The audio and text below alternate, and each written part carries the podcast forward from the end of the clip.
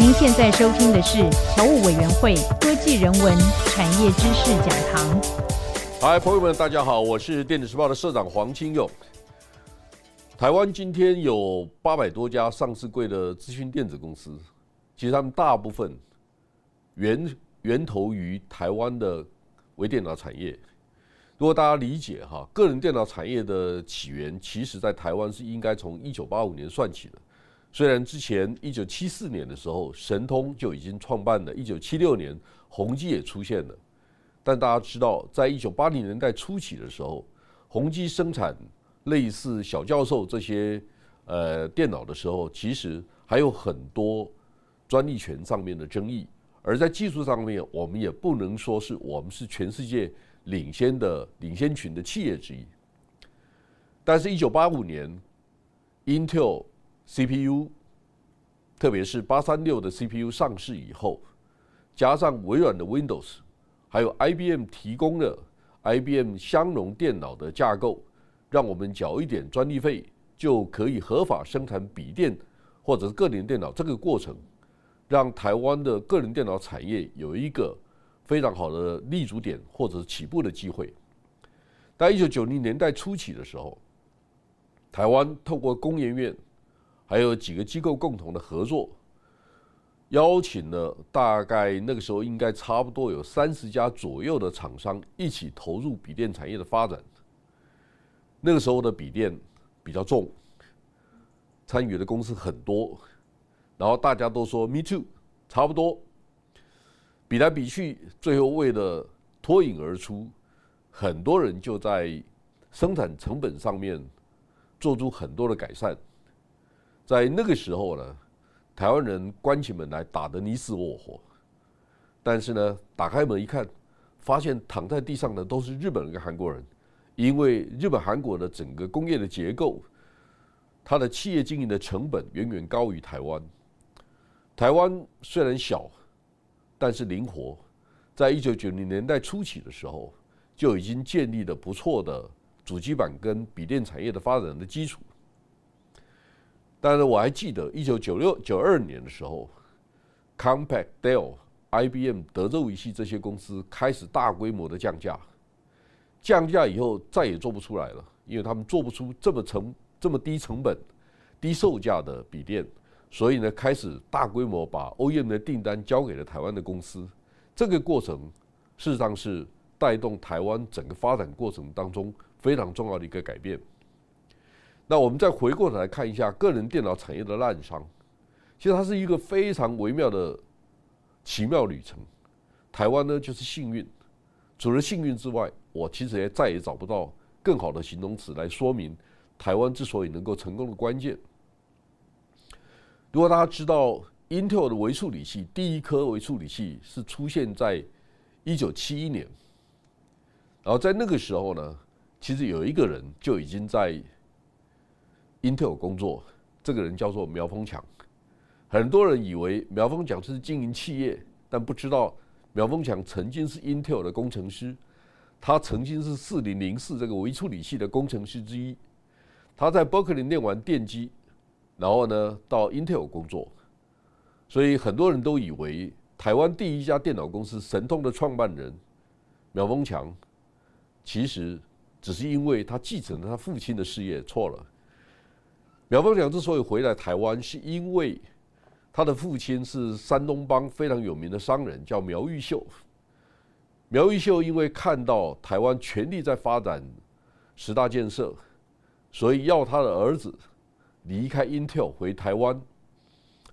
创办一家叫连城石化的石化公司。这家公司现在也是非常大的石化公司。那苗峰强在一九七五年回台湾的时候。那个时候，台湾第一家电脑公司叫神通电脑，其实创办于他回台湾的前一年。他的创办人叫侯清雄，叫李正银，这几位先生我都很熟，他们是台大电机毕业的。然后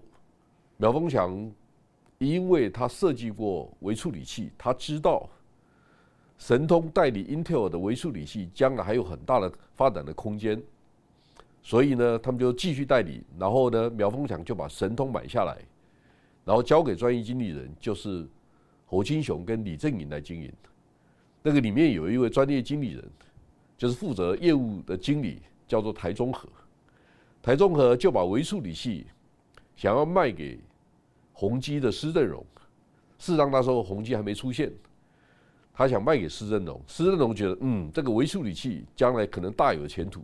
他说：“老台，你就离开神通吧，我们一起来创办一家新的公司。”这个就是宏基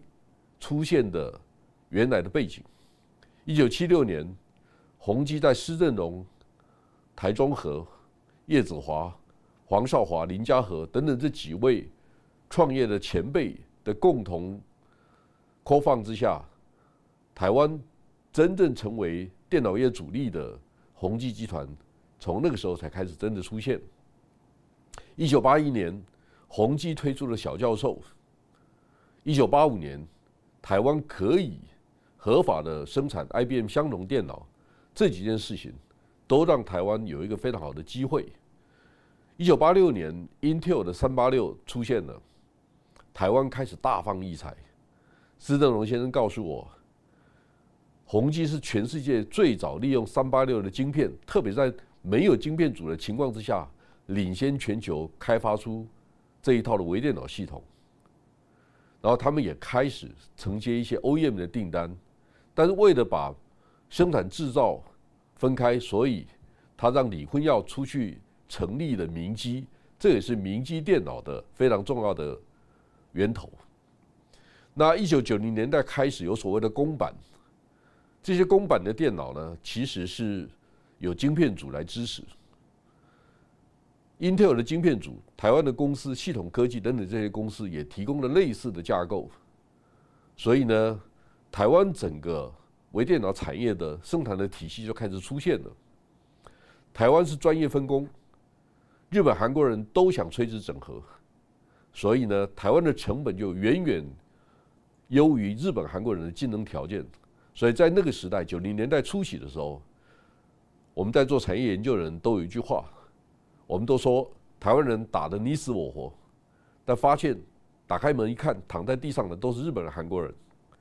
台湾在那个时代，天空上看不到乌云，我们非常的成功。西元两千年的时候，全球的笔电销售开始破亿了。各位知道，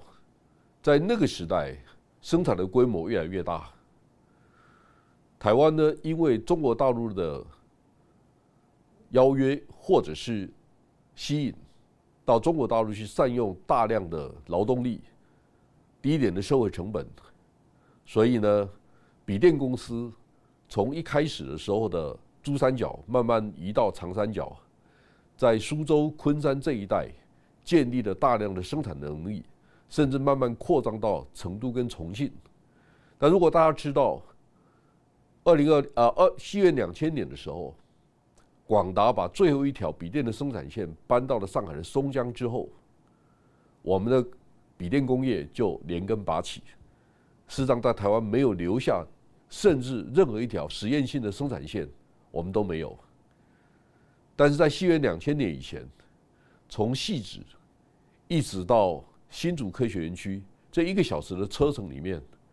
甚至聚集了。全世界百分之九十的笔电还有主机板，这个阶段台湾也很棒，但是因为我们的生产效率非常好，所以呢，在那个时候初期的阶段，我们也掌握了非常好的竞争优势，同时培养了量产的经验。但说实话，如果没有中国大陆这种量产的机制、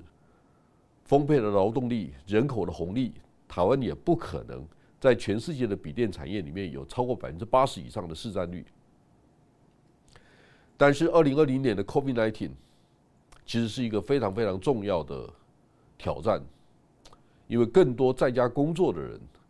让笔电的订单大幅增加，但是同时也因为供应链的不稳、零件的短缺，加上很多新的产品，包括 Chromebook，它甚至单季已经超过一千万台了。这种低价的电脑跟传统的笔电之间的关系，就出现了零件的拉扯、需求的供应上面的不协调。二零二一年估计笔电的出货量还会维持在二点二到二点四四亿台之间。然后我们现在开始看到台商生产的比重再次超过全球的百分之八十。现在呢，产业结构也正在改变当中。微处理器不是只有 Intel 而已，AMD 挑战 Intel 的霸业，而 ARM 的处理器也开始在挤压 Intel 的空间。二零二一年初，我们看到 Intel 的 CPU，它的比重已经首度低于全球的百分之七十。另外，台商的伺服器全球的市占率高达百分之九十二，这也是一个非常非常重要的指标。为什么？因为大量运算的能力集中在数据的中心，数据中心所需要的微处理器，